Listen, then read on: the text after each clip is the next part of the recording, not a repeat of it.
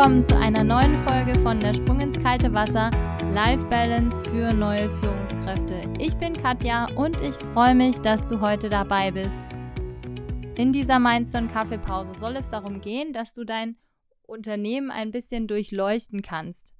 Ich habe dir dazu ein paar Bilder vorbereitet, wo du einfach mal so ein bisschen prüfen kannst, zu welchem Bild vielleicht dein Unternehmen passt das heißt aber nicht, dass es jetzt eindeutig zu einem passen muss oder so, ne? Sondern im Normalfall gibt es da auch Mischformen. Aber da kann man so ein bisschen schauen, dass man diese Struktur, die man so, ich sag mal, vielleicht selbstverständlich sieht, ins Bewusstsein holt und das vielleicht ein bisschen hinterfragt und schaut, ob das einem selber taugt oder ob man das in irgendeiner Form anders machen will oder kann. Es gibt Unternehmen, die sind sehr hierarchisch strukturiert. Das heißt, man kann die mit einer Pyramide vielleicht vergleichen. Und in dieser Pyramide, da werden die Arbeitskräfte eher als eine Art Maschine gesehen und der Mensch steht nicht wirklich im Vordergrund. Es gibt ganz oft den Spruch, das war schon immer so, deswegen machen wir das jetzt weiterhin so. Und wenn man sich so Stellenanzeigen anschaut von solchen Unternehmen, da sind die sehr aufgabenzentriert und jetzt nicht ähm, irgendwie welch was mit sozialen Skills oder Soft Skills oder so. Dann geht man davon aus, dass eine höhere Intensität auch höhere Leistung bringt. Also umso mehr man arbeitet, umso mehr leistet man. Ja, so diese Stechkartengeschichten, ne? Also umso mehr Zeit du auf deiner Stechkarte hast, umso mehr hast du automatisch gearbeitet, ganz klar. Und es ist eben sehr hierarchisch. Also es gibt eine ganz klare Grenze zwischen Chef und Mitarbeiter. Und die Aufgaben sind auch sehr, sehr kla klassisch getrennt. Also es gibt verschiedene Abteilungen und jede Abteilung macht halt das, was sie machen soll. Und da gibt es eigentlich nicht wirklich Überschneidungen. Es gibt in diesen Unternehmen auch sehr feste Zeitvorgaben und ganz klare Aufgaben. Also die Aufgaben sind klar definiert und es wird auch sehr, sehr viel kontrolliert. Persönliche Beziehungen spielen gar nicht so einen hohen Wert, sondern die, die Kommunikation und auch die Beziehungen untereinander sind sehr unpersönlich. Genau, und die, in solchen Unternehmen, da spielt Geld meistens eine große Rolle, nicht überall. Also es gibt ganz viele Unternehmen, die sind sehr, sehr hierarchisch strukturiert und sind total die Pyramide. Da spielt Geld nicht so eine Rolle. Aber Geld kann so als Belohnung gesehen werden. Ne? Also wenn man viel arbeitet, bekommt man mehr bezahlt. Ja, und Geld spielt insofern eine große Rolle, dass, dass das Ergebnis bezahlt wird. Also der Prozess spielt gar nicht so eine große Rolle, dass man jetzt irgendwie viel gelernt hat oder eine tolle Zusammenarbeit oder was auch immer, sondern am Schluss steht halt der Bonus und der ist relevant. Das war die Pyramide. Jetzt geht's um, ich sag mal, das Wohnzimmer. ich nenne es jetzt einfach mal Wohnzimmer, weil in den Unternehmen, die so organisiert sind, da spielt die Corporate Identity eine Riesenrolle und auch ein gemeinsames Leitbild, und auch gemeinsame Werte und Ziele. Also die, die haben so eine runde Plattform, sage ich mal, auf der die arbeiten und die die auch teilen. Es gibt ganz wenig Grenzen zwischen Führungskraft und Mitarbeiter. Also es geht eher darum, welche Fähigkeiten jeder hat und was jeder kann und jetzt nicht unbedingt darum, was der jetzt für eine Position oder für eine Stellenbeschreibung hat. Ja, das heißt, in solchen Unternehmen, da kocht der Chef auf jeden Fall auch Kaffee, wenn er das gut kann. Oder ja, man schaut einfach, was die Leute gut können und stellt die dann so demnach auch ein. Stellenbeschreibungen haben dann ganz viel mit sozialen und Soft Skills zu tun und die Zusammenarbeit zwischen den Leuten, die spielt eine große Rolle, genauso wie so informelle persönliche Beziehungen. Also in solchen Unternehmen, da wird auch mal abends am Freitag zusammen noch ein Bier gezischt oder so, ja, und am besten kauft der Chef noch den Kasten, damit man sich dann auf die Terrasse setzen kann und zusammen dann langsam ins Wochenende geht. Sowas wie Wünsche und Anerkennung und Zugehörigkeit spielen auch eine große Rolle und das Team wird auch so zusammengestellt, dass sich die Leute sympathisch sind, ja. Also es wird danach geschaut, dass die Leute gut miteinander auskommen. Sowas wie Selbsterfahrung spielt eine große Rolle und Weiterentwicklung auch. Witzig war auch, ich habe gelesen, dass der Mensch als sozial manipulierbares Gruppenwesen interpretiert wird, weil er sich ja so wohlfühlt in diesem Wohnzimmer. Also das Wort Wohnzimmer, das kommt von mir, also bitte nicht googeln. Aber das kann ich mir schon vorstellen, ne? Also wenn man dann so in so einem netten Unternehmen ist, wo man halt irgendwie super zusammenarbeitet und die Stimmung ist total gut, dass man dann vielleicht auch Sachen macht, die man jetzt nicht unbedingt machen würde, um jemand zum Beispiel einen Gefallen zu tun oder weil halt ähm, es ein gemeinsames Ziel gibt und dieses Ziel soll erreicht werden und deswegen übernimmt man auch mal eine Aufgabe, die man jetzt nicht unbedingt so gerne mag. So, also das war jetzt einmal die Pyramide, also die sehr hierarchisch strukturierte, wo auch so eine Top-Down-Mentalität gibt. Und das zweite ist das Unternehmen als Wohnzimmer gewesen, wo man sich eben wohlfühlen soll und wo man eben abends auf der Dachterrasse möglicherweise noch am Freitagabend zusammen in den Feierabend startet. Dann gibt es eine dritte Struktur und die dritte Struktur ist so eine Atomstruktur, so eine Stern, ich nenne sie jetzt mal Sternstruktur. Und hier spielt es eine ganz große Rolle, dass man das System auch von oben sich anguckt. Ja, das heißt, man bleibt nicht wie im Wohnzimmer auf seiner gemeinsamen Plattform und auch nicht in der Pyramide in seiner eigenen Zelle, die man da so eingenommen hat, ja, sondern man schaut sich das Ganze auch von oben an, weil man geht davon aus, dass die Teile untereinander zusammenhängen und dass man eben nicht jeden Teil für sich so sehen muss nur. Das Ganze bewegt sich zum Beispiel.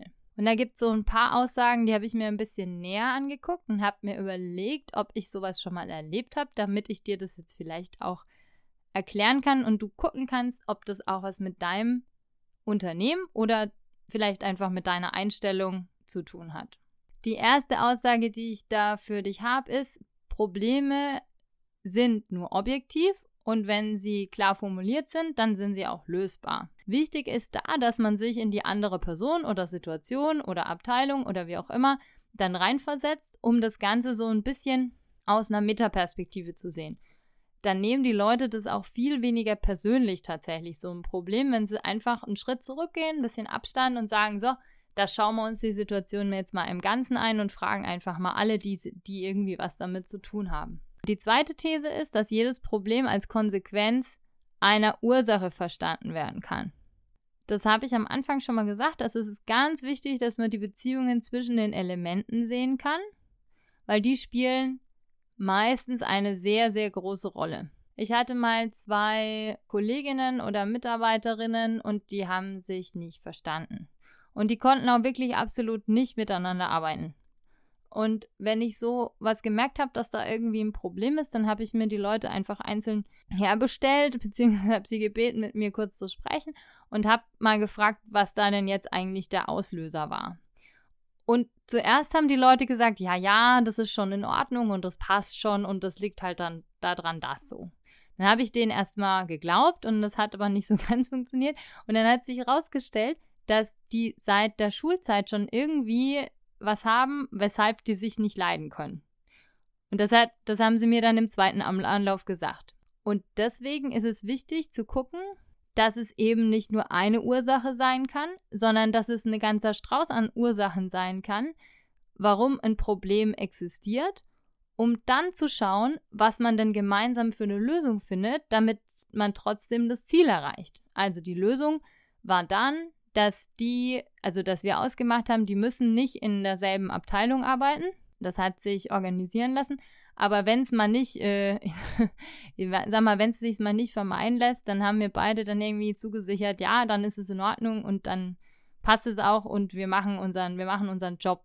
Die dritte These ist, eine Momentaufnahme genügt und ein zeitlicher Aspekt und die Situation als Ganzes spielt keine Rolle. Ja, also diese These denke ich, ist klar, dass die auch nicht ganz stimmen kann. Wenn zum Beispiel der Chef ins Zimmer kommt und sieht, dass da irgendwie ein Problem existiert, dann macht er sich wie so ein Bild, ne, einmal Knips, Foto und nimmt das her als Idee, dass es da jetzt ein Problem gab. Ja? Der hat dann zeitlichen Aspekt und die Situation als Ganzes nicht überblickt. Und dabei ging es um eigentlich was ganz anderes. Die vierte These ist, Verhalten ist prognostizierbar, ist auch nicht ganz richtig weil nur eine Person kann ein Verhalten nicht prognostizieren, ja. Auch ein Projekt kann man nicht prognostizieren, wie dieses Projekt irgendwie verläuft. Man kann einen Plan machen und das ist auch ganz wichtig. Aber wenn man dann in diesem Projekt drin ist, dann ist es einfach so, dass es ganz wichtig ist, dass man diese Zwischenschritte auch wieder evaluiert und möglicherweise einen Vortest macht, ja, sowas wie ein Future Pace nennt sich das, dass man sich in der Situation, in der man ist, dann überlegt, wie könnte das denn sein und dann sein Verhalten eventuell nochmal umändert, damit das besser passt. Und die Evaluation natürlich. Die fünfte These ist, dass sich Problemsituationen beherrschen lassen, indem man den Aufwand einfach möglichst groß macht. Ja, also umso, sagen wir, umso mehr Zeit da reinfließt, so ein Problem zu lösen, umso besser ist es dann gelöst. Äh, nein, das stimmt nicht.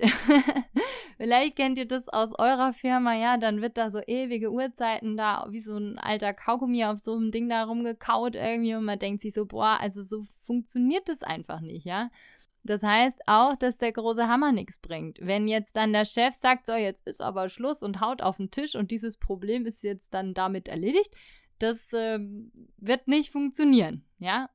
Man muss dieses Problem einfach aus verschiedenen Perspektiven sehen, sich mit den Leuten unterhalten, die da möglicherweise was mit zu tun haben, die Abteilungen anschauen, wo das Problem sein könnte und genau das Ganze wieder aus der Metaebene sehen und dann hat man wahrscheinlich einen besseren Überblick darüber. Die sechste These ist, ein Macher kann jede Problemsituation lösen. Ja, wunderbar. Da gibt es auch ein ganz tolles äh, Beispiel dazu. Wieder von mir. in dem Fall ähm, habe ich wirklich was draus gelernt. Ich habe nämlich dieses ganze Ding in meiner Masterarbeit von hinten bis vorne irgendwie durchevaluiert und ich weiß jetzt auch, wo ich überall da Fehler gemacht habe. Ich hatte nämlich das Ziel, das Ganze dann einfach alleine zu machen, wenn kein anderer mitmacht. Ja, also ich habe ein Projekt gehabt, das war irgendwie eine halbe Million Euro Fördergelder, theoretisch schwer. Und das habe ich so richtig schön an die Wand gepfeffert, beziehungsweise eigentlich wir, aber ist egal, weil die Leute, die waren zwar offiziell dabei, ja, aber halt inoffiziell nicht so. Das heißt, ich habe dann schon irgendwann gemerkt, die anderen ziehen nicht mehr so richtig und dann habe ich gedacht, naja, also das Netzwerk, was ich da jetzt aufgebaut habe, das ist ja auch blöd. Chaka, du schaffst es und wenn die anderen halt keinen Bock haben, naja, dann machst du es halt alleine. Ja, das Ding ist mal komplett gegen die Wand gefahren und deswegen, auch wenn ich da definitiv ein Macher war, ich konnte diese Problemsituation nicht lösen. Ich hätte mir überlegen müssen, wen brauche ich dazu, welche Ressourcen brauche ich dazu und dann möglicherweise einfach die Reißleine ziehen, wenn man dann sagt, also ich schaffe es einfach nicht alleine, das Ding ist einfach zu groß geworden. Dann die siebte und letzte These ist, mit einer Lösung ist das Problem erledigt. Ja, das wäre total schön, ja. da fehlt aber leider der Evaluationsaspekt. Und da fehlt auch, dass man durchaus aus diesen diesen Fehlern lernen kann. Also das Learning, was du da rausziehst, nutzt es. Das ist super, ja. Also so meinetwegen auch wie ich mit meiner Masterarbeit. Wichtig ist nur, dass man da mit einem offenen Auge reingeht, sich das Ganze in Ruhe nochmal anschaut, einen Schritt zurückgeht innerlich und sagt, so, und woran lag es denn jetzt? Und eine Lösung, wenn gefunden ist, dann ist das super. Aber bitte dann das Problem nicht einfach unter den Teppich kehren, sondern nach einer Weile durchaus nochmal wieder rausholen und sagen, hm, haben wir das jetzt wirklich gelöst oder fehlt da eventuell noch was? An der Stelle möchte ich einen Punkt machen mit einer Mini-Zusammenfassung, damit du auch nochmal weißt, worum es ging. Also in dieser Folge ging es darum, dass du dir Gedanken machen kannst, in welcher Struktur möglicherweise dein Unternehmen so rumschwebt. Das war einmal die Pyramide, also die, die hierarchische, bürokratische Struktur, wo jeder eine ganz klare Aufgabe hat und wo es eben eine hohe Hierarchie gibt und wenig persönlichen Austausch, sage ich mal, auf einer privaten Ebene. Dann gab es so die Wohnzimmerstruktur, wo sowas wie ein Leitbild und Corporate Identity total wichtig ist und wo man sehr gerne auch gemeinsam arbeitet und der soziale Aspekt total wichtig ist. Und das dritte, das war die Systemstruktur, also diese Atomstruktur von Watzlawick und Luhmann, wo man dann eben guckt, okay, wenn ich ein Unternehmen habe, dann muss ich auch mich auf die Metaebene stellen um zu schauen, wie dieses Unternehmen und diese Zwischenteile zwischen den einzelnen Teilen wirklich funktionieren. So, ich hoffe, dir hat diese Folge gefallen und du hast ein paar Ideen und Inspirationen für dich mitnehmen können und hast ein bisschen dein Unternehmen einsortieren können, wo ihr so steht und wo vielleicht deine Abteilung so steht und wo du selber so stehst. Und dann würde ich mich wahnsinnig freuen, wenn du mir eine Bewertung auf iTunes hinterlässt oder wo auch immer du diese Folge gehört hast. Und du kannst mir natürlich auch schreiben, wenn du Fragen hast. Das ist mail at mindstone-coaching.de. Und dann würde ich mich freuen, wenn du wieder dabei bist, wenn es heißt, der Sprung ins kalte Wasser, Life Balance für neue Führungskräfte. Ich wünsche dir einen wunderschönen Tag. Hab Spaß, rock it und bis zum nächsten Mal. Tschüss!